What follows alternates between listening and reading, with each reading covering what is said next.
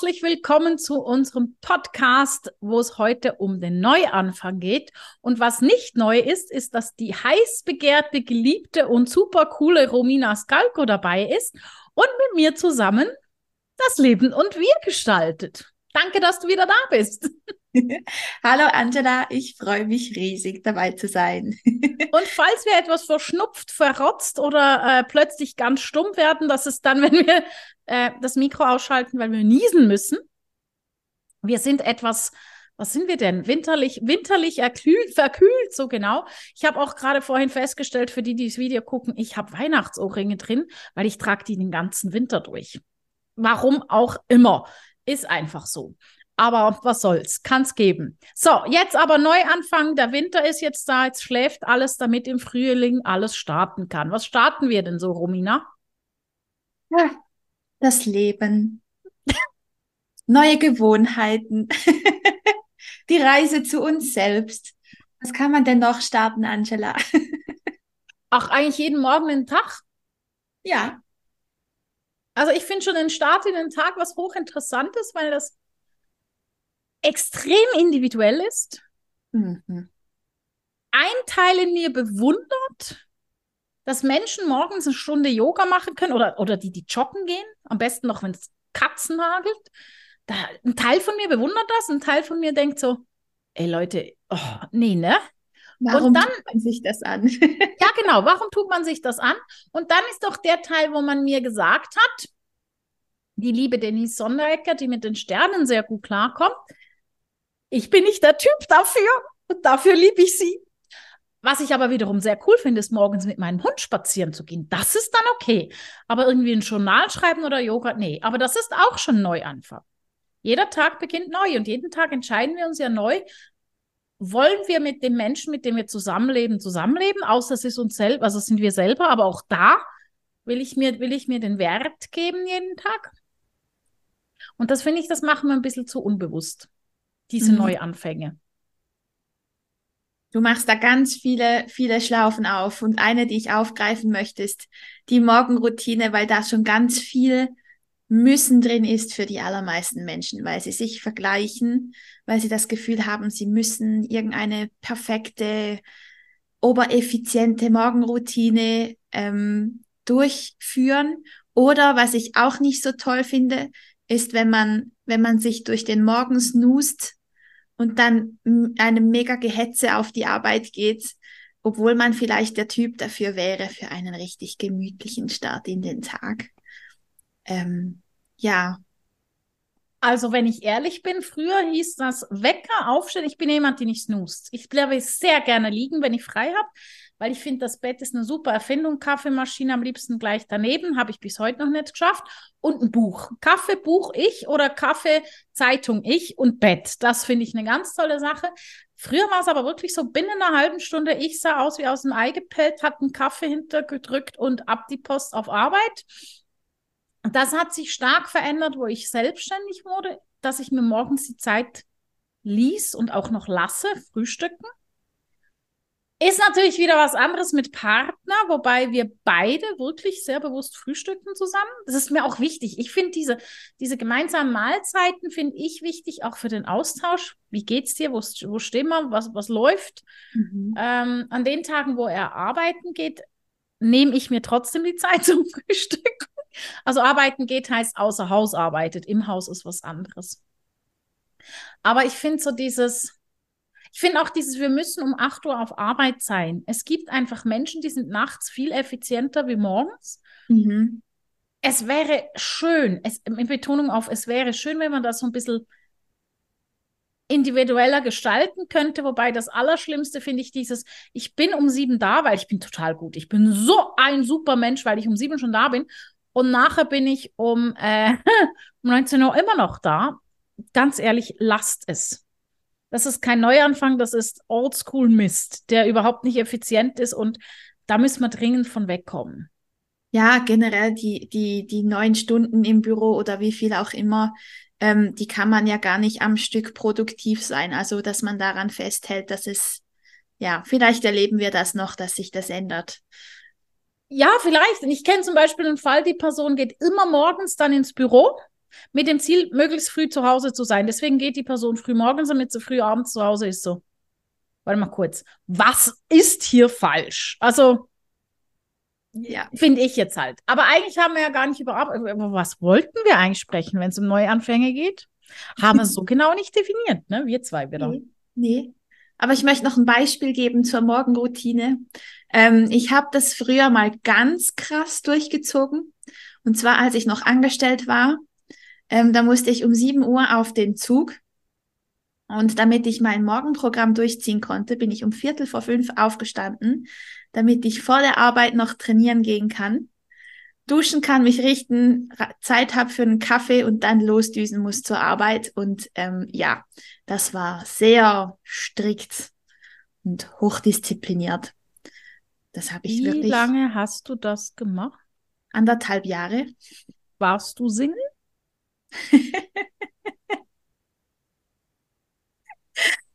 ja, es hat, es hat, lass das jetzt mal so stehen. Ja. es war vielleicht äh, nicht wirklich typgerecht so. Aber mein Kopf hat da sehr viel mitgeredet. Ja, das ist ja auch okay. Also ich meine, eine gewisse Disziplin bringt einem ja nicht um, ne? Ja, vor allem war mir wichtig, ähm, zum Sport gehen zu können und ich habe es anders nicht in den Tag reingekriegt. Von daher war das schon an und für sich sinnvoll zu dieser Phase, aber ja, schon, schon eine Hardcore-Variante. Ja, gut, ich meine, ich zum Beispiel bin jemand, ich mag morgen, ich mag, ich mag wirklich früh morgens, bin ich sehr aktiv.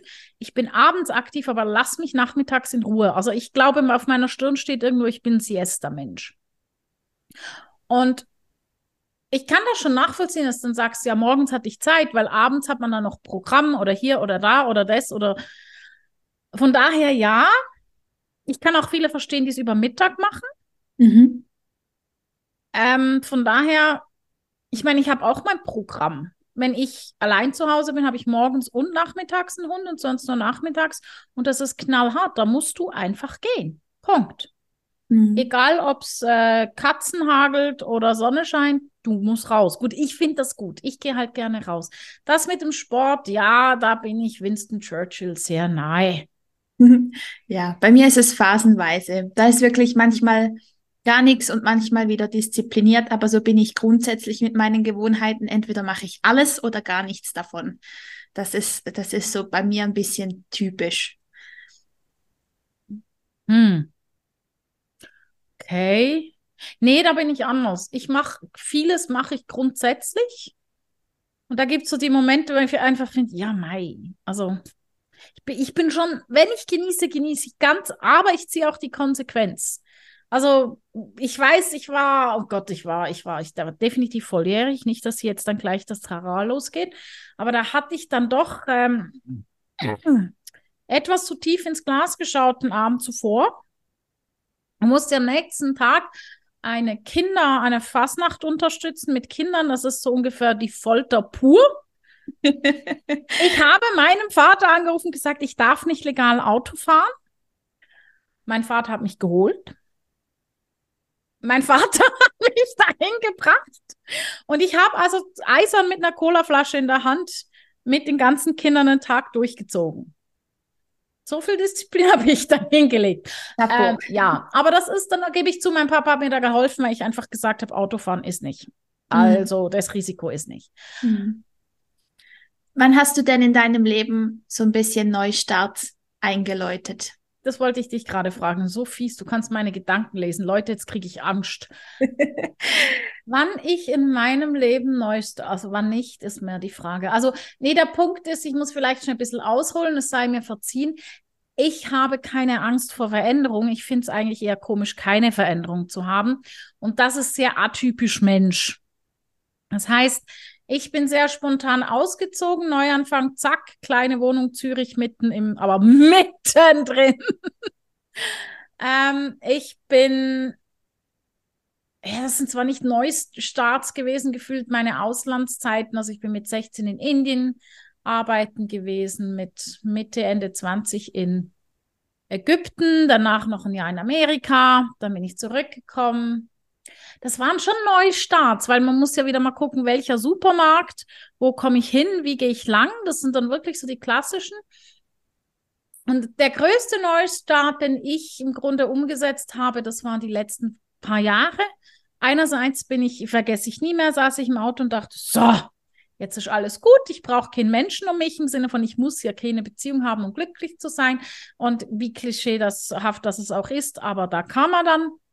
Und ich bin zurück in mein Elternhaus gezogen vor zwei Jahren, vor gut zwei Jahren mittlerweile.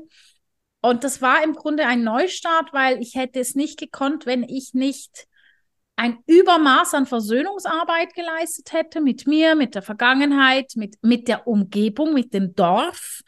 Wenn er Schweiz lebt oder wenn Dörfern, egal wo lebt, weiß, Dörfer haben Tücken. Und ähm, das habe ich, und das war eigentlich mein allergrößter Neustart. Manchmal gibt es noch kurze Flashbacks, wo ich denke, da bin ich dann ein bisschen der, der, der lila Minion.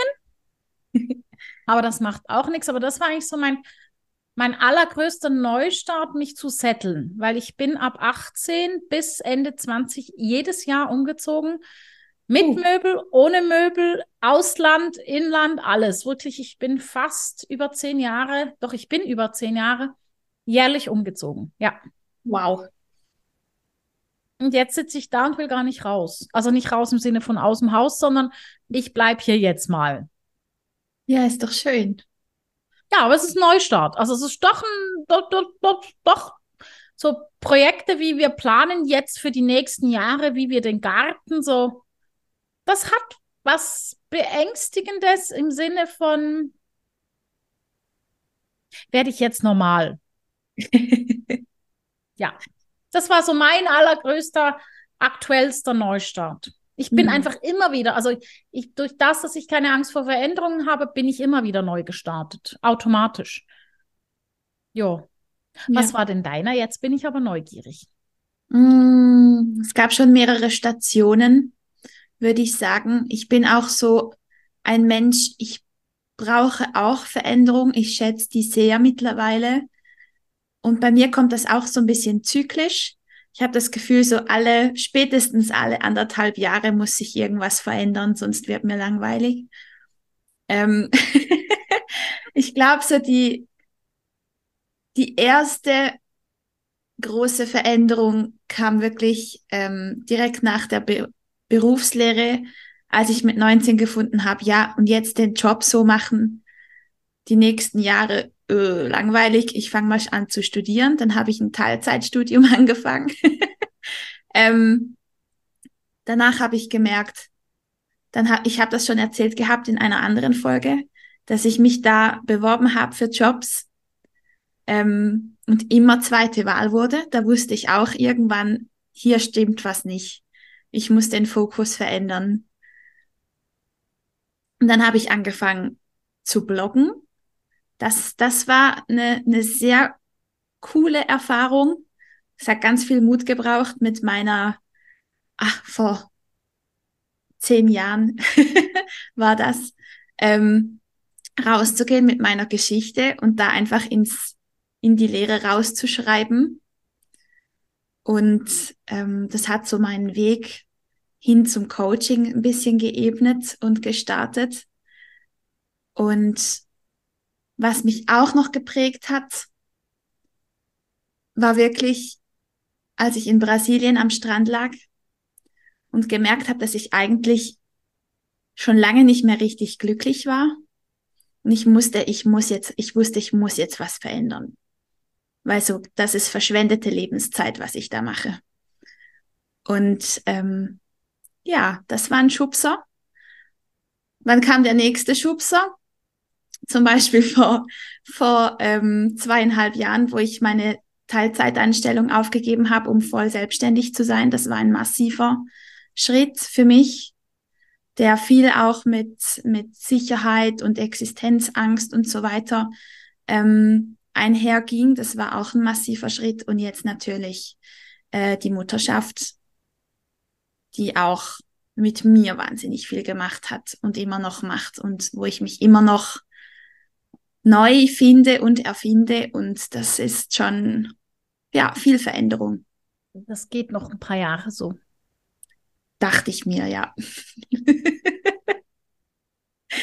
ja, ja.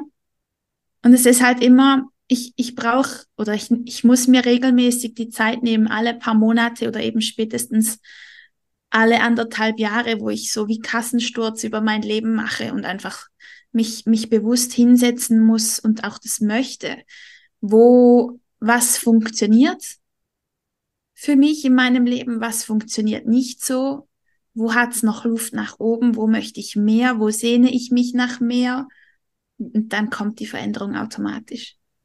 Du hast vorhin was gesagt.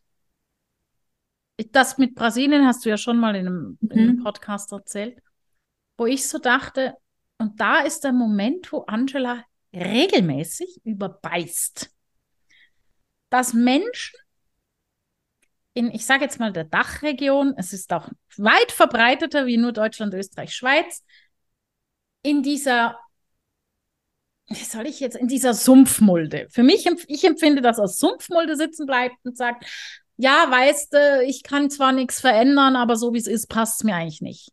Oh, da ja. Habe ich ein akutes Problem. Das gebe ich ehrlich zu, weil ich immer so denke, Leute, also ich nehme es vielleicht als Beispiel, wenn ich, wenn ich Anfragen habe von Menschen, dann sage ich manchmal, lass uns doch mal Armageddon spielen. Im Übrigen, sowas gucke ich nicht. Also ich habe noch nie den Film geguckt, ja. Aber ähm, lass uns mal, lass uns mal gucken, was ist das aller, aller, aller, aller, aller Schlimmste, was dir passieren kann, wenn du in die Veränderung gehst. Und irrwitzigerweise ist es meistens so, dass wenn wir in die Veränderung gehen, unsere größte Angst ist, dass unser nahes Umfeld uns ablehnt weil wir aus dem klassischen Muster ausbrechen und das Leben ganz annehmen. Mhm. Was die anderen alle auch nicht machen. Das heißt, eigentlich stehen, sitzen ganz viele, nicht alle, aber ganz viele, in ihrer Sumpfmulde und finden so, oh mein Gott, wenn ich jetzt meine Sumpfmulde verlasse und einen Neuanfang wage, oh mein Gott.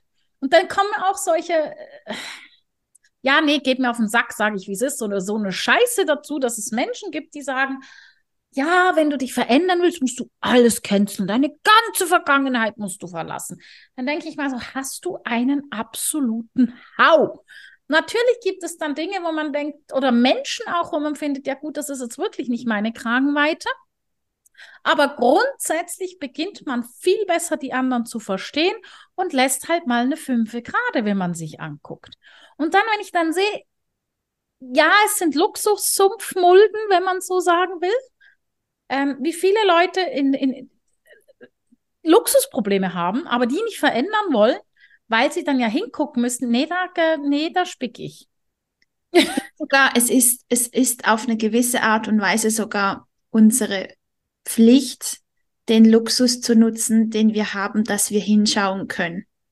Ja, aber sie brauchen den Luxus, um sich im Elend zu suhlen. Das meine ich. Ja. Es geht mir ja immer noch gut genug. Ja, Leute, es gibt, es, äh, äh, wie soll ich jetzt sagen? Es gibt Menschen, die sind wirklich mit allem Möglichen geschlagen worden auf dieser Welt und die sind lebendiger wie die meist lebenden Toten. Mhm. Oh Gott, ich mache mir gerade wieder überhaupt keine Freunde, oder? ja, wir sind wie immer zusammen am Schlittschuhlaufen. Ja, ein Eisfeld müssen wir eigentlich, äh, das müssen wir mal machen. Wir müssen mal Schlittschuhlauf gehen, Video machen lassen von uns. Das ist sicher sehr lustig. Naja, gut, lassen wir das. Aber es ist wirklich so dieses, ein Neuanfang heißt eben nicht, alles hinter sich zu lassen, weil mich nehme ich immer mit. Also ich kann es von mir sagen, ich bin nach Amerika gegangen, nee, nach Ägypten gegangen. Das war eine sehr unschöne familiäre Situation zu Hause. Und ich habe mir überlegt, nicht zu gehen, wo ich sagen musste, ich muss ja mein Leben trotzdem weiterleben. Es haben sich Menschen von Seiten gezeigt, wo ich, ähm, ich kann zwar so ziemlich alles verstehen, dass es liegt in der Natur meines Wesens. Ich kann fast alles nachvollziehen, aber es war so oder so, es war nicht witzig. Aber ich musste ja mein Leben trotzdem weiterleben und die Historie, die kommt ja mit. Also bloß weil ich im Flieger äh, gestiegen bin und da am Ende in Virginia gelandet bin und am liebsten in West Virginia war, was nicht Virginia ist. Ähm, und das ist ja dann wirklich, also da, wo ich war, das war so, Leute, das ist wie in einem Cowboy-Film, einfach mit Autos, nicht mehr mit Pferden. Ne? Und das, deswegen bin ich ja trotzdem da. Ich nehme mich mit. Und das ist etwas, was ich in der heutigen Zeit den Leuten ankreide. Entweder sie gehen reisen, was grundsätzlich nicht schlechtes ist, aber sie haben das Bewusstsein nicht für, ich habe mich dabei. Oder ich habe jetzt gerade wieder einen Fall im Umfeld, da könnte ich einen Kopf einfach gegen die Wand hämmern, wenn ich es höre. Diese Person ist ganz kleine Erschöpfung oder ein Burnout oder beides oder was auch immer. Die Person ist am Arsch und so sieht sie auch aus. Mag ich ihr überhaupt nicht gönnen, ist ein sehr lieber Mensch. Was wird gemacht? Ja, wir gehen jetzt einfach mehr in Urlaub. Ja. ja, dann lass es. Dann lass es einfach. Klar, sie können sich jetzt die Urlaube leisten, aber es löst das Problem nicht. Ja, das bist du natürlich Expertin. Ich meine, das ist wie wenn man, wie wenn man nicht mag, an der, an der Beziehung zu arbeiten, hüpft in die nächste Beziehung und merkt, tada, ich habe mir den, den, denselben, den, dasselbe Problem wieder angelacht, ähm, weil ich das Muster dahinter nicht aufgelöst und mhm. habe. Da hat es aber noch einen Vorteil, es wird schneller und schneller und schneller aufgezeigt. Das ist okay. normal. Jedes Problem, das man nicht anguckt, kommt immer schneller zu einem zurück. Und wenn man in die nächste Beziehung geht und es wieder genau dasselbe Thema ist, geht es einfach schneller, bis es einem vor die Füße klatscht. Ja. Oder den Job wechselt, weil irgendwie was mit dem Team nicht läuft oder mit dem Chef nicht läuft und siehe da an der nächsten Arbeitsstelle. Genau ähm, dasselbe. Kackt. Ja, aber das ist, das ist wirklich, Kacke das noch die mehr. Klassiker. ja, ja. ja. das sind die Klassiker. Es wird dann einfach verstärkt. Es ist quasi so, wie wenn man, man fährt in eine Kurve, kriegt sie nicht. Und irgendwann ist es nicht mehr fünf Kilometer, bis man sie nicht kriegt, sondern 500 Meter. Und das ist das, wir suhlen uns im Wohlstand, im Elend, also Elend ist jetzt ein bisschen übertrieben, und wollen gar nicht wirklich hingucken und diese Neuanfänge machen. Und ich, ich, ich mache manchmal verdeckte Aufstellungen. Das ist ein sehr, sehr einfaches, einfache Möglichkeit, dem Menschen zu übersetzen, was läuft. Weil gegen Spüren, was ich spüre, kann ich nicht verändern. Auch wenn ich es vielleicht vermeintlich gar nicht so spüre. Das ist äh, immer sehr lustig. Ja, was passiert denn da? Ja, mach mal. Klassiker. Ich lege zwei Matten hin. Das Jetzt, wie es jetzt ist, die Situation, die Ist-Situation und die Ich hätte gerne Situation. In der Ist-Situation sagt jeder und jede auf 99,9 Prozent, ja, das kenne ich. Das heißt nicht, dass sie sich wohlfühlen. Mhm. Wenn ich dann frage, wie fühlt es sich in zehn Jahren an, fliegen die wortwörtlich teils fast um, weil die so schwanken. Und ich denke dann so, dann setze ich sie auf das, was sie wirklich wollen. Und dann stehen sie da und finden, ja, ist so ein bisschen ungewohnt. Oh, kann ich nachvollziehen. Ganz ehrlich, stell mich in eine Gondel. Ich gehe jedes Jahr mindestens auf ein Riesenrad für eine Freundin von mir. Ich denke jedes Mal, hast du eigentlich den Schaden der Menschheit, weil es mir einfach nicht mehr wohl ist. Ich hatte früher keine Probleme, dann hatte ich Probleme, hatte ich keine, jetzt habe ich einen Partner, jetzt habe ich wieder Probleme, seit ich den Mann habe, weil ich Schiss habe um ihn. Das ist total peinlich. Und dann stelle ich die da drauf und dann sagen sie, ja, ist ein bisschen ungewohnt. Und dann frage ich, und wie ist es in zehn Jahren? Und dann kannst du allen zugucken, wie die reinsacken in ihre Hauptenergie und sagen, das ist gut, das ist schön, so möchte ich es haben. Und jetzt ist der Punkt, das ist eigentlich der Schritt zwischen Mathe 1 und Mathe 2, ist da, wo ich immer sage, du stehst an der Klippe und jetzt musst du diesen einen Schritt machen und sagen, ja, ich will eine Veränderung und dann einfach raus ins Leere gehen weil wenn du das machst, dann merkst du, ich sage immer, der Adler kommt, es gibt auch noch andere Vögel, aber dann kommt dein persönlicher Adler, schnappt dich, lässt dich auf seinem Rücken durch deine Vergangenheit gleiten, um den ganzen Rott so aufzulösen, dass es neutral ist, positiv ist, ein Teil von dir ist, aber dich nicht mehr ausbremst. Und dann geht er mit dir aber richtig los. Okay, jetzt habe ich sogar Romina an die Wand gequatscht. Ich will gar nicht wissen, was die Zuhörer denken. Aber es geht wirklich so um dieses, den Schritt zu sagen, ja, ich will eine Veränderung. Und Veränderung hat nichts, niemals eine professionelle, gute, tiefe Veränderung hat niemals damit zu tun, dass man Frau, Mann, Kind, Kegel, Familie oder so verlassen muss. Überhaupt nicht. Ja. Das ist einfach nur Blödsinn. Ja. Sage ich nichts mehr, weil sonst rede ich weiter. Es, es fängt halt einfach, es sind auch oft die kleinen Dinge. Man denkt, es muss immer was Großes, Dramatisches sein, aber es sind vielmehr die kleinen Dinge, die wirken viel mehr. Bewusstsein hat nichts mit, ich muss alles verkaufen und davonlaufen zu tun. Bewusstsein, sage ich oft, hat meist damit zu tun, zu erkennen, dass du im Feuer stehst und jetzt bleib in deinem Feuer mal stehen und zwar in der Mitte. Es passiert dir Überhaupt nichts, wenn du in diesem Feuer stehen bleibst, in der Mitte und einfach mal bleibst. Wenn du aber, wie die meisten, wie die aufgescheuchten Hühner aus diesem Feuer rausrennst, kannst du einen Besen fressen, dass du dich verbrennst. Das ist so, das ist so dieses, wenn ich wirklich hingucke, mhm. dann merke ich, in der Mitte meines Feuers bin ich am sichersten Ort. Und da geht's mir gut. Es ist nicht immer angenehm, man darf auch mal wütend sein, man darf mal schreien, man darf mal brüllen, man sollte unbedingt weinen. Das mhm. ist unglaublich gesund. Aber wenn ich da jedes Mal rausrenne, wenn mein Feuer kommt und sagt, hallo Leben, wumm, ouch, schon wieder eine Brandwunde. Und dann gleich ins nächste Feuer und so weiter. Ja. Und das ist eigentlich, wir sind eigentlich Deppen. Also.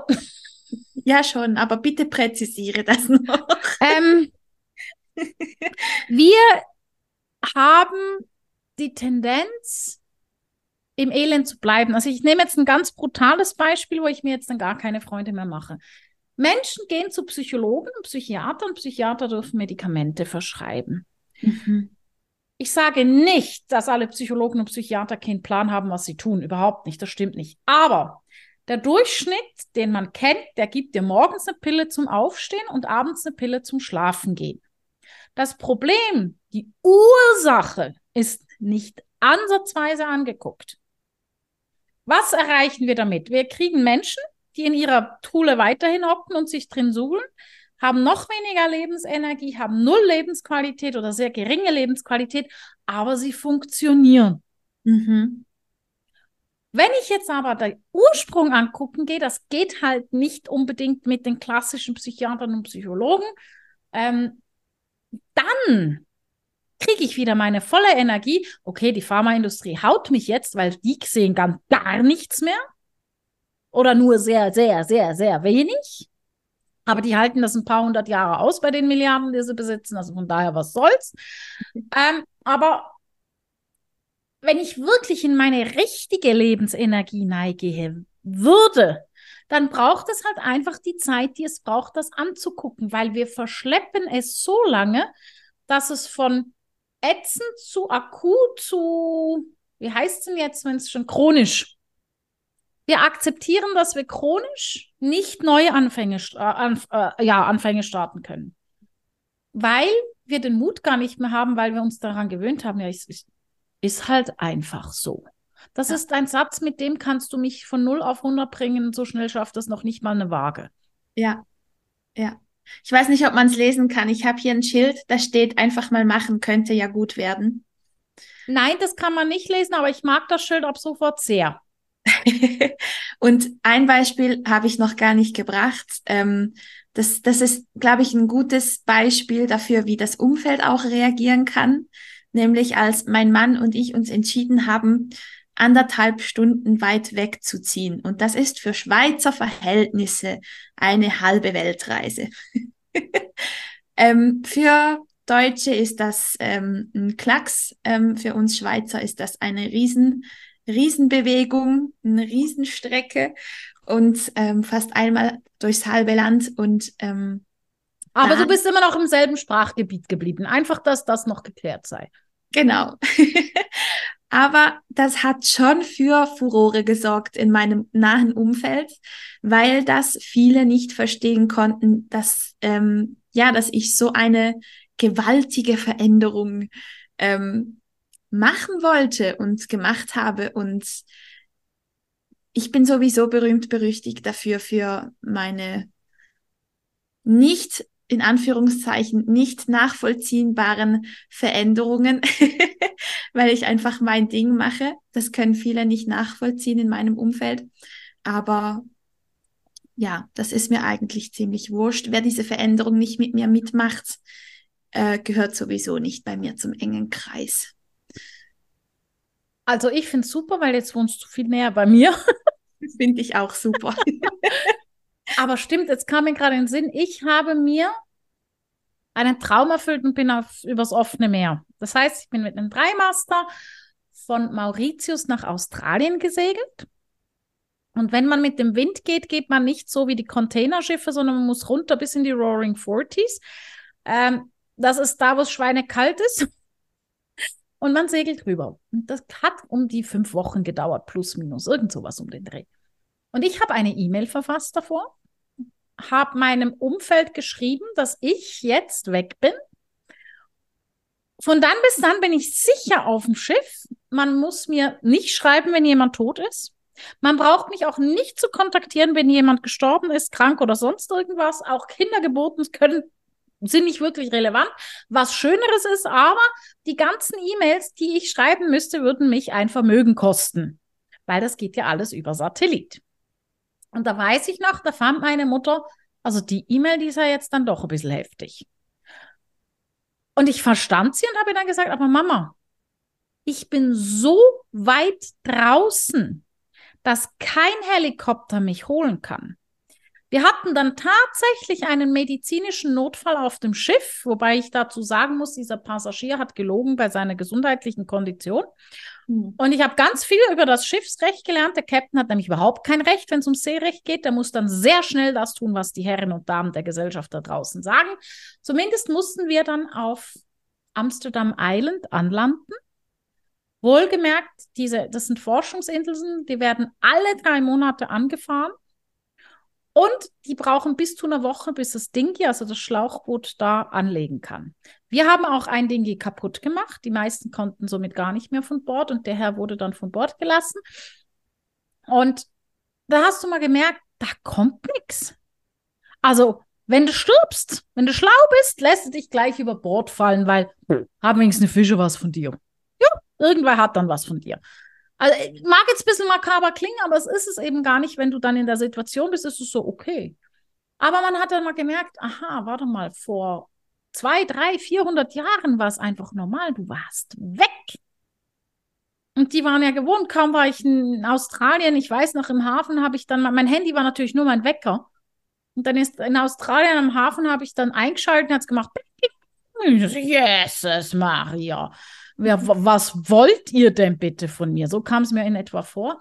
Und aber diese Tatsache, dass ich einfach angesprochen habe, es ändert nichts. Ich komme von dem Schiff nicht runter. Das war für die Leute ganz, ganz schwierig. Ich fand es cool, dass meine Mama es angesprochen hat. Sie hat es dann nachher auch ähm, gut verstanden. Aber es ist wirklich so, warte mal kurz, die Person kommt einfach nicht. Und wir sind uns gewohnt, dass wir funktionieren und zwar immer. Mhm wo ich sagen muss, mh, mm, nee. Und ich glaube auch ehrlich gesagt, also ich bin sogar der Überzeugung, ich habe mehrere Beerdigungen erlebt, die kommen ja meistens nicht ganz angekündigt, wo Leute nicht dabei waren, wo gern dabei gewesen wären, aber ich glaube nicht, dass der Verstorbene oder die Verstorbene das irgendwie übel nehmen. Glaube ich nicht. Hm. Ja. Aber ich finde eben, wie gesagt, ich finde es sehr gut, bist du umgezogen. Ich auch. Weil ich hüpfe nur über Landstraßen zu dir, es gibt nicht mal eine Autobahn, so nah sind wir. Ja. Nee, aber es war einfach vielleicht, um noch ein bisschen die, den Hintergrund zu beleuchten für diese Entscheidung. Ich habe mich einfach da nie zu Hause gefühlt, obwohl ich da in dieser Region groß geworden bin. Und das war einfach für mich Grund, meine Sachen zu packen und mir einen schöneren Ort zu suchen wo ich mich wirklich wohlfühle. Und da muss einem wirklich wurscht sein, was die anderen denken. Ich glaube, es lebt sich besser und schöner und freier, wenn man sich davon frei machen kann. Das ist zwingend. Also weißt du, ich finde, es muss mir wurscht sein, was andere denken. Und jetzt komme ich aber, die an einem Ausflugspunkt wohnt, aber nicht egal, wie ich mich verhalte. Ah, ja, auf jeden Fall. Also weißt du zum Beispiel, ich, ich, also die letzte Wohnung wären wir, wenn wir nicht so eine fürchterliche Historie mit den neuen Nachbarn dann gehabt hätten, die gekommen sind, wären wir lange geblieben, weil mir, ich brauchte die Weitsicht. Mir fehlte die Weitsicht. Die habe ich jetzt wieder. Die ist mir, die habe ich, mit der bin ich halt groß geworden. Ich brauche die Weitsicht. Ich habe den Luxus, ähm, wenn es nicht so ausschaut wie heute, dass ich Berge und sehe, also so den ganzen Schweizer Kitsch, here I am. Ich sitze mittendrin, ne? Und das, das sind so Sachen, die, find, die, die sind mir wichtig. Aber ich finde es ganz, das ist ganz wichtig, was du sagst. Diese, dass, dass ich verändere, dass ich ändere für mich, aber um mir treu sein, ohne dass ich anderen schade und das ist gesund. Mhm. Und ich weiß, dass viele Menschen mich überhaupt nicht einordnen können. Ich werde da auch sehr stark, insbesondere von Frauen, interessanterweise angefeindet, weil ich mache, was ich will. Achtung, mit Rücksichtnahme auf andere Menschen. Das ist ganz ein wichtiger Punkt für mich. Das ist ein Anspruch, den ich an mich persönlich habe. Veränderung immer nur im Bewusstsein, was passiert. Nicht im Sinne von, ich mache es nicht, um andere nicht zu stören. Also jetzt zum Beispiel, wenn du nicht umgezogen wärst, um dann nicht irgendwie deine Familie stinkig zu machen. Aber wenn ich umziehe, ziehe ich mit Respekt um. Das ist ja wie wenn man ehrlich sein will, kann man das ja auch auf eine Art und Weise ausleben und jeden verletzen ähm, und Brücken abfackeln. Oder man kann sich trotzdem ehrlich ausdrücken, aber auf eine höfliche, respektvolle Weise. Musst du immer Fettnäpfchen nehmen und reinjucken, ne? Danke. Mit ah, Anlauf. Ah, definitiv. Also ich bin ja ein Mensch, der schon vom eigenen Bruder hören musste, warum musst du immer so verdammt ehrlich sein? Und ich bis heute den Sushi-Koch liebe, der dann gesagt hat, ich würde das lieben an ihr. Die wenigsten Menschen haben das. Dafür könnte ich ihn heute noch knutschen. Ich weiß nur nicht mehr, in welchem Lokal er arbeitet. Anyway, ähm, der Punkt ist wirklich, ich verstehe auch meinen Bruder, der sagt, musst du immer so verdammt ehrlich sein. Ja, wer mich kennt, weiß, ich nehme Finger, lege ihn in die Wunde und danach hole ich aber das Pflaster. So ist es nicht. Und das ist mir auch ganz wichtig. Nichtsdestotrotz kann immer, wenn man ehrlich ist, passieren, dass man was sagt, was die andere Person verletzt. Mhm. Und da muss man hinstehen und sagen, sorry. Ja. Wie ich es gesagt habe, tut mir leid. Was ich gesagt habe, tut mir nicht unbedingt leid, denn ich habe es gemeint. Mhm. Aber ich wollte es nicht so sagen, dass es dich verletzt. Also ich finde, da muss man schon ähm, einen guten Weg finden. Aber diese Ehrlichkeit ist ja nicht unbedingt willkommen. Ja, genauso wie die, wie die Veränderung. Und ich glaube, da kannst du sicher noch mehr dann dazu sagen, warum das Umfeld immer auch so unangenehm äh, oder so aufgeschreckt reagiert, wenn man anfängt, sich zu verändern. Ähm, ich würde jetzt mal sagen, es ist halt oft auch, also erstens mal ist es ungewohnt für das Umfeld, wenn man plötzlich seine Muster verlässt und vielleicht auch seine Rollen so ein bisschen verlässt. Aber man ist natürlich dann auch ein Spiegel für das eigene Leben und zeigt vielleicht auf, hm, vielleicht müsste ich auch mal was verändern, aber ich will das gar nicht. Oder wie siehst du das? Wie viel Zeit haben wir noch? Gut. Also, meine Achillesferse sind die Kinder. Und bei denen bringe ich jetzt das Beispiel, was mich am aller, allermeisten wahnsinnig macht. Kinder spiegeln, Kindermund tut Wahrheit kund, sag mal alle, aber wir nehmen es nicht an. Dann kommen Eltern mit Kindern zu mir, wo ich sage, ja, das Problem ist logisch. Das Kind versucht, das Problem der Eltern zu lösen. Also gehe ich mit dem Kind in die Lösung, verändert sich das Kind.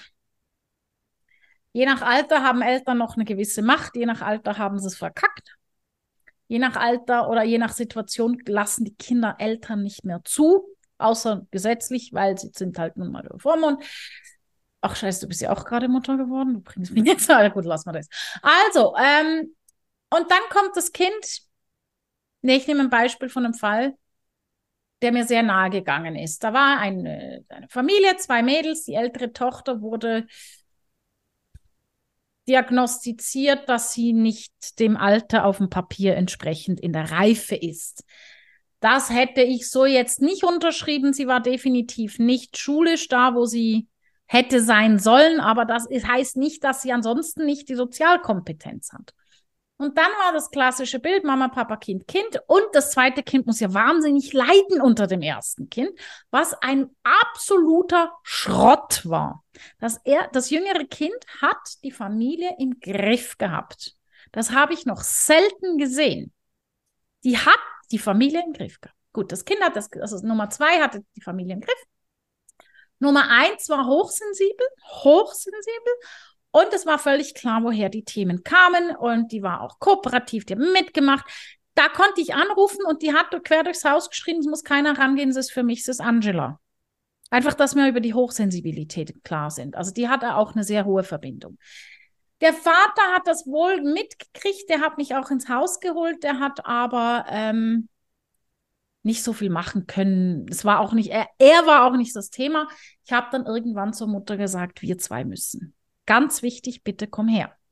Sie kam zu mir, ich habe äh, den Finger genommen, in die Wunde gehalten, das Pflaster hingehalten und gesagt, da, das müssen wir auch nähen, das müssen wir pflegen, das müssen wir unterstützen. Wenn wir das gelöst haben, läuft's.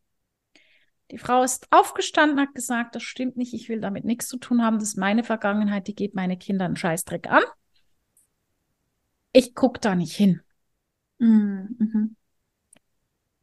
Deswegen im Übrigen arbeite ich auch offiziell nicht mehr mit Kindern, was nicht stimmt. Ich arbeite sehr, sehr gern mit Kindern, aber nur noch mit Eltern, die mitmachen. Weil wenn die Eltern nicht mitmachen, hat das Kind verloren. Und dann weiß das Kind im, im Innersten, dass die Lösung vor der Tür steht. Und sie wird verwehrt. Gut, Kinder kennen die Lösung grundsätzlich, aber trotzdem. Und das ist typisch Mensch. Also wenn ich jetzt zum Beispiel, ich habe mich auch angefangen zu verändern. Ich habe auch meine, ich, ich, ich gehe bewusst manchmal im Muster, um einfach meinen Frieden zu haben an gewissen Anlässen. Denke ich so, ja, ja, mache ich halt das. Nehmt's halt an, ist mir doch wurscht. Ähm, der Punkt ist, also jetzt bei meiner Arbeit zum Beispiel, die Leute im Außen merken es gar nicht so schnell. Die merken das nur langsam, je näher das sie an der Person sind. Aber sie werden indirekt aufgefordert, auch hinzugucken. Mhm. Und das passiert öfter als wie nicht. Und jetzt nicht das Gefühl haben, das ist nämlich auch so eine Mehr. Also ich kann ganz klar sagen, ich hatte mit meiner Mutter eine Zeit lang ein Verhältnis, das war einfach nicht mehr schön. Also wir haben uns nicht gehasst, aber wir waren besser in zwei verschiedenen Räumen, weil wir trafen aufeinander und es hat gemacht, und dann ging die Bombe hoch, ohne dass es überhaupt einen Grund gab. Und dann habe ich angefangen, an mir zu arbeiten, habe vieles gelernt und dann habe ich auch immer so wie alle anderen gedacht, die, die Mama muss ja mitmachen. Die Mama muss einen Scheißdreck. Ich kann an mir, wie auch an meiner Vergangenheit, wie an meinem Umfeld arbeiten. Und meine Mutter hat auf ihre Art an sich gearbeitet. Irgendwann hat sie, hat sie so ein, ich weiß doch auch nicht was, Jobs gekriegt vom Leben, keine Ahnung. Und jetzt, coole Socke. Klar geht's mir gelegentlich auf den Keks. Das ist meine Mutter. Hallo? Äh, was erwartet ihr? Ich kann sie nicht 365 Tage im Jahr, sieben Tage die Woche, 24 Stunden am Tag permanent nur super finden. Weil wir sind teilweise so ähnlich. Es nervt. Weil sie zeigt mir genau, wie ich auch bin. Und das ist okay. Aber wir haben es im Großen und Ganzen sehr, sehr gut, weil ich hingeschaut habe und sie auf ihre Art das auch gemacht hat. Mhm. Und man muss zwingend wegkommen davon, zu erwarten, dass die anderen das A auch machen, hingucken und B auf dieselbe Weise, wie man es getan hat. Ja.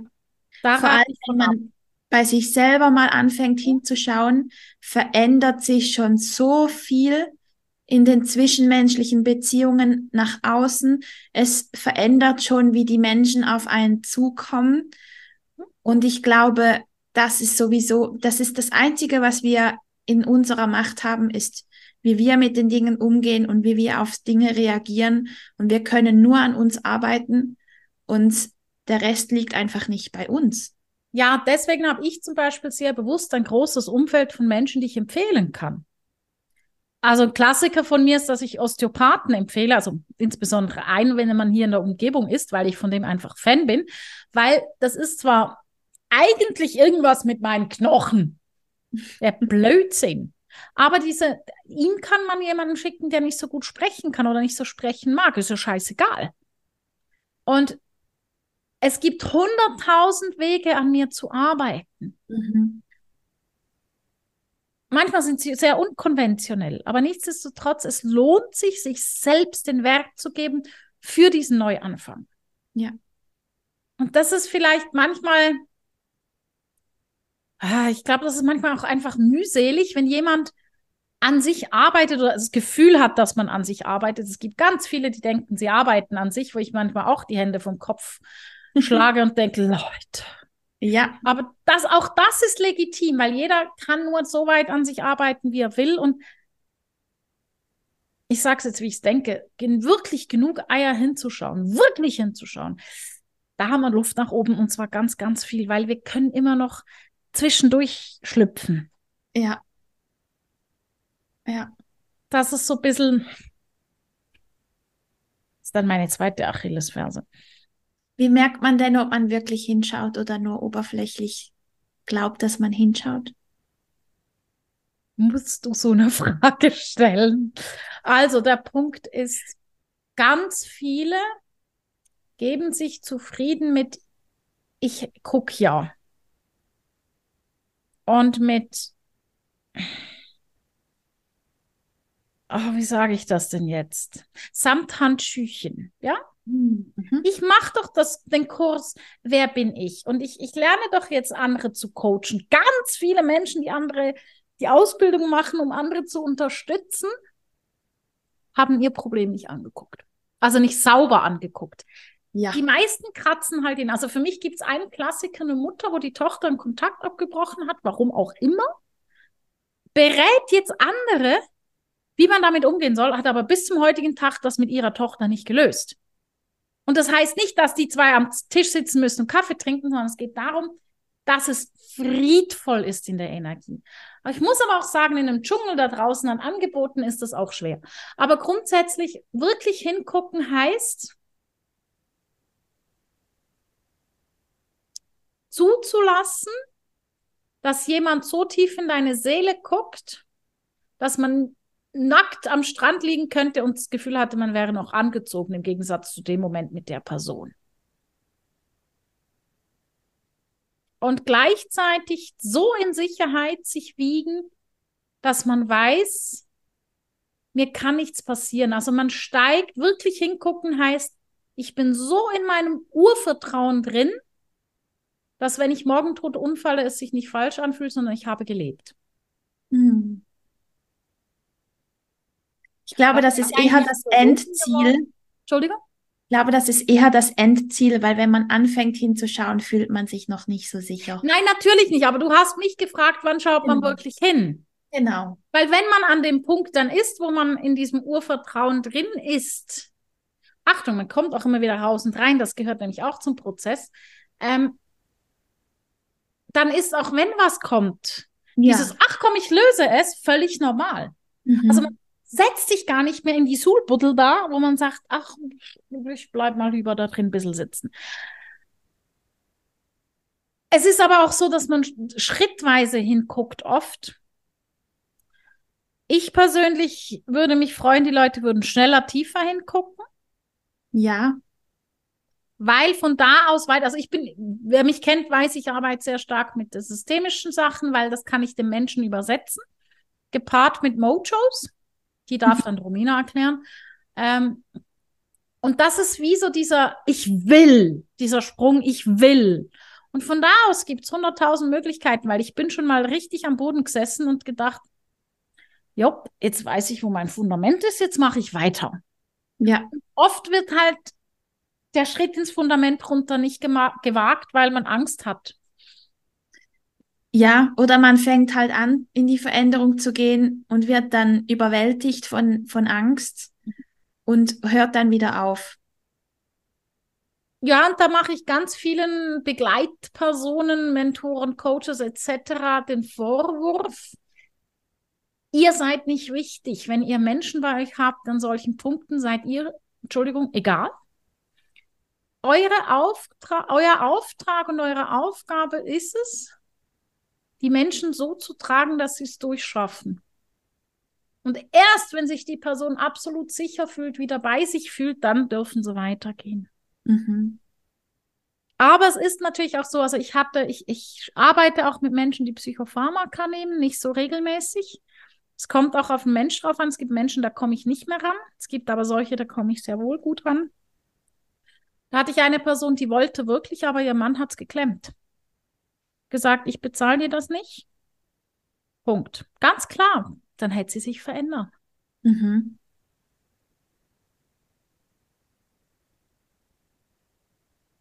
Ja. Und im Grunde ist es eigentlich das falsche Thema für einen Titel Neustart, weil es ist ja nicht ein Neustart, wenn man bei sich hinguckt. Es ist ja eigentlich den Kernleben. Ja, aber weil wir halt so oft so weit weg davon sind, fühlt sich's halt oft wie ein Neustart an. Mhm. Oder? Ja, da gebe ich dir schon recht, aber trotzdem ist es eigentlich den Ursprung, den wir wirklichen Ursprung anzugucken. Und ich gebe auch ganz ehrlich zu, das ist, also ich bin ja Wahnsinn, also ich, ich habe ja das mit der Geduld verteilen verpasst, ja. Ich Ich auch. war da ja beschäftigt, ne? Irgendwie wahrscheinlich an der Bar oder so. Aber die Geduld, die ist an mir vorbeigeschwebt. Ähm, ich verzweifle fast. Also nicht jeden Tag, weil ich bin nicht jeden Tag unter Menschen, offline, ähm, online schon. Ähm, zu sehen, wie einfach bei so vielen angefangen werden könnte zu lösen, wie locker. Und die einfach nicht, sie sind es sich, sie geben sich nicht den Wert. Drei, vier Stunden, einmal drei, vier Stunden, knallhart hinzusitzen und hinzugucken. Ja, es ist nicht gratis, es ist aber auch eine viel größere Arbeit als nur die drei, vier Stunden. Aber, ähm, also insgesamt arbeite ich an so einem, so jetzt, wenn ich sage, eine Familienaufstellung dauert offiziell drei bis vier Stunden mit der Person. Ich arbeite zwischen sechs und acht insgesamt. Hm? Einfach so als. Aber das ist ja wurscht. Einfach so dieses, ich sehe so viele Menschen, die mit einfachen Mitteln was verändern könnten zu ihren Gunsten und sie tun es nicht. Ja. Es ist mir tatsächlich auch ein Rätsel, wa- warum so viele Menschen so gerne leiden. Weil Und- es einfacher ist, weil sie kennen es. Ich weiß, das weiß ich mental, aber ich kann es trotzdem nicht verstehen. Ja, ja, ja, ja, aber da sind wir beide auf derselben wieder nicht. Seite. Genau. Und ähm, das tut mir einfach immer weh, wenn ich weiß, es bräuchte, wie du gesagt hast, es bräuchte so wenig und das Leben wäre so viel schöner und so viel leichter. Aber da sind wir dann wieder bei der Eigenverantwortung. Ja, und da gehen wir wieder zurück zu unserem Schulsystem. Jetzt hole ich mal das nach vorne. Da sitze ich in der Schule als kleiner Knirps. Äh, ich persönlich fand Lehrerkapitel frei und Sonntag super, weil da muss ich nicht in der Schule sein und konnte bei meinen Tieren sein. Und dann mache ich ein Diktat. Ähm, ich bin nicht dumm. Ich bin keinesfalls dumm, aber Schule ist halt so ein Ding, das man tun muss. Und der Norm habe ich eben nie entsprochen. Ich habe Bücher gelesen, ich habe unglaublich früh Bücher gelesen. Ich war aber immer relativ bescheiden in Deutsch. Dann machst du ein Diktat. Hast du zu Hause geübt, ja? Wie Sau. Wie Sau. Du weißt, die Tochter des Lehrers, die Stieftochter, wird sowieso besser benotet, weil er muss hier endlich in den Arsch kriechen. Das Kind akzeptiert ihn nicht. Also egal, was du machst, du bist immer Nummer zwei oder drei oder vier. Mehr waren wir nicht in der Klasse. Dann hast du geübt und geübt und dann hast du diese 20 oder 30 Worte, die er da diktiert, zusammenhanglos wohlgemerkt, ähm, runtergedaddelt. Er korrigiert es und sagt, super, drei Fehler. Das hättest du fehlerfrei machen können. Aber dass die anderen 27 Worte für dieses kleine sieben-, achtjährige Wesen richtig waren, da sagt keiner, ey, geile Socke hast du gut gemacht. Mhm. Und da beginnt es, dass wir darauf getrimmt werden. Also es beginnt schon vorher. Aber das sind alles Sachen, die dann dieses, oh, ich bin ja so arm, unterstützen. Und gut, es beginnt einfach auch schon zu Hause, je nachdem, wie du aufgewachsen bist. Und Ja. dieses, ich bin ja so arm, hat unglaublich viel. Und Es vereinfacht wahnsinnig viel. Es verbindet auch, es schafft sofort Verbindung mit anderen. Ähm, und das dürfen wir auch nicht unterschätzen. Das ist halt ein ganz großes Grundbedürfnis auch. Ja, und wenn ich dann ein Mensch bin, der da ist und einfach immer findet, juhu, die Sonne geht nicht unter oder auf, die ist immer da, wir sehen sie bloß nicht immer, dann stößt du dauernd Menschen vor den Kopf. Also ich kann das in, in, in ich mache das mit meiner blanken Existenz. Mhm. Weil ich einfach sage, hallo, ja, heute, Schlange, uh, wunderbar. Ich habe ja den Luxus, dass wenn ich durchgenässt vom Hundespaziergang und zwar wirklich bis auf die Unterhose, weil ist ja wurscht, ist ja Wasser, ich bin ja nass auf die Welt gekommen, komme ich nach Hause und sage, ich habe ein Dach über dem Kopf und ich habe eine heiße Dusche. Ich habe nichts zu klagen. Äh, Achtung, Leute, auch ich habe Scheißtage, aber die sind relativ kurz. Nichtsdestotrotz ist es so dieses, die Tatsache, dass ich mir erlaube, gut gelaunt zu sein, das entfernt mich von Menschen. Und Mhm. das ist ein ganz wichtiger Punkt, wo du sagst, wenn die alle sagen, ah, da können wir alle im, im Ecken stehen und uns leid tun. Ja, Dann sind wir zusammen. Aber jetzt erdreistet sich der Sack hier noch gute Laune zu schleifen. Was ist mit dem los? Was hat Genau. denn der jetzt? genau. Al- Also wirklich so. Ja. Hast du klar gefrühstückt? Nein, gute Laune. Einfach so, weil das Leben ist schön. Was Mhm. hast du, was ich nicht habe, dass dein Leben schön ist? Und dann kommt der Neid hinterher. Mhm. Ja. Aber wir sind dran. Ich gebe nicht auf. Also, ich meine, sind wir mal ehrlich, jemand, der unseren Podcast hört und uns beide kennt, weiß, dass wir uns zum Beispiel auch immer wieder treffen bei dem, was wir anbieten. Mhm. Wir müssten uns eigentlich nicht mögen. So, Ja, wir sollten ja eigentlich voll in Konkurrenz sein miteinander. ja, ja, ja. Und Genau. überhaupt, da Ja. bist du noch zehn Jahre jünger, siehst Mhm. noch besser aus als ich. Quatsch. Ich habe mehr Fall.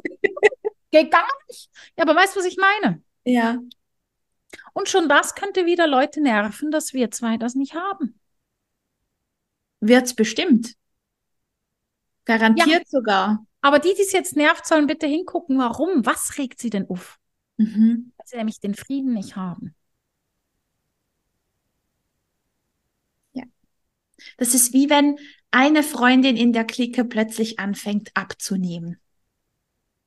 Uh, uh, dann geht's los. Uh, dann geht's los. Ich sag's dir, das ist so der Klassiker. Ach, Ich hatte nie Klicken. Ich war immer beim Pferden oder bei sonstigen Tieren. Ich habe mich immer aus allem rausgehalten. Ah, dann kann ich dir erzählen, was dann auf dich warten würde. Dann, dann fängt's an, dann ist nämlich die, dann, dann verändert sich so die Hierarchie in der Gruppe und Mhm. dann verändert sich, dann kommt Konkurrenz mit rein, die vorher vielleicht nicht da war. Mhm. Und dann fehlt auch der Sicherheitsanker, weil man sich selber vielleicht besser gefühlt hat, wenn da ein Pummelchen mit dabei war. Mhm. Und, Ja, und, gut, das sind dann- Klassiker, klar. dann geht's los. Ja, das ist dann. Ja, nee, ich, also mir hat, wir hatten das wahnsinnige Glück, dass wir in den letzten drei Schuljahren pro Jahr neuen Klassenlehrer hatten. Und die Hälfte unserer Klasse gefühlt drei Jahre ältere Brüder hatte und, und die waren alle Scheißköpfe. Ich habe nur Terror gemacht. Und dann hat ein Lehrer dann irgendwann gesagt, wir haben drei Mädchengruppen, die Hip-Hopperinnen, die Alternativen und Angela, weil mich hat das alles so überhaupt, ich konnte damit, ich habe dann Kreuzworträtsel gelöst in der Pause als Teenager. Also ich meine, lass mal das. Aber ähm, ja, ja, das, ja, das kann ich, das, das, das ist klar, diese Dynamiken ändern. Und dann haben wir ja jetzt eigentlich das perfekt, den perfekten Aufhänger, warum sich ein Neuanfang lohnt. Wenn viele kleine Leute mit vielen kleinen Schritten viele kleine Dinge tun, ist eine Veränderung möglich. Stand oben an unserer Kochküche da in der Schulküche, ist aus irgendwo aus Afrika.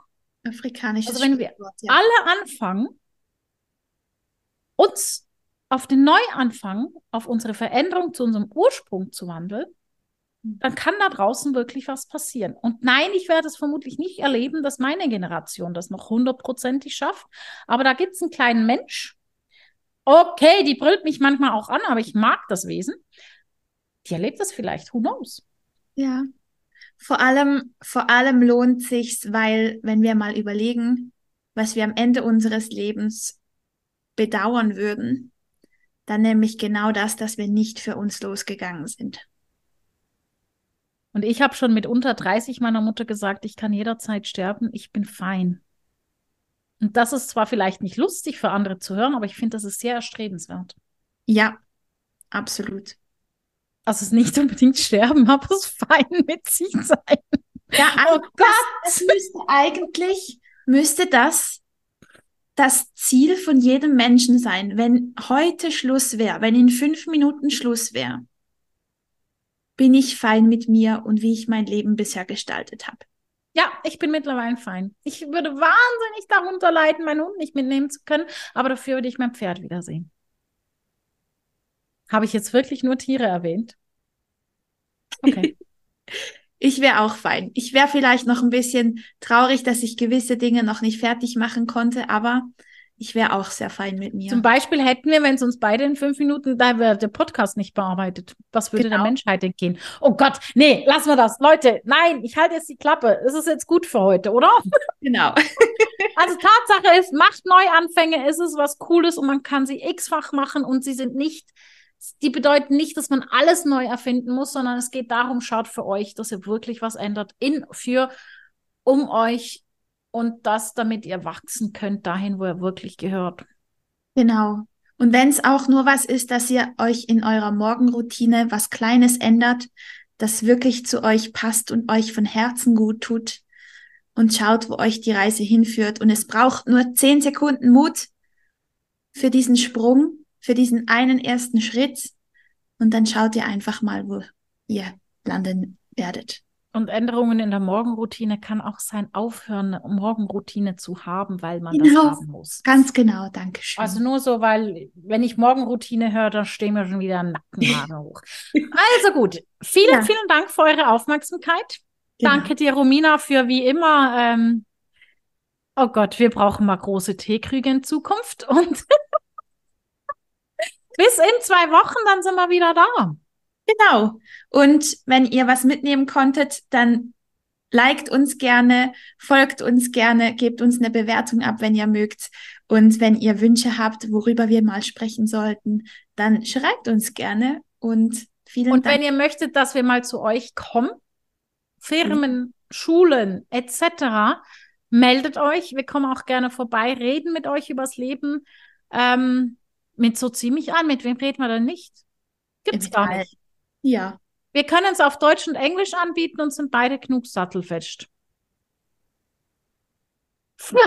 und so bringt man Romina zum Schweigen. Also, Werbeblock vorbei. Vielen Dank. Wir freuen uns auf euch in zwei Wochen.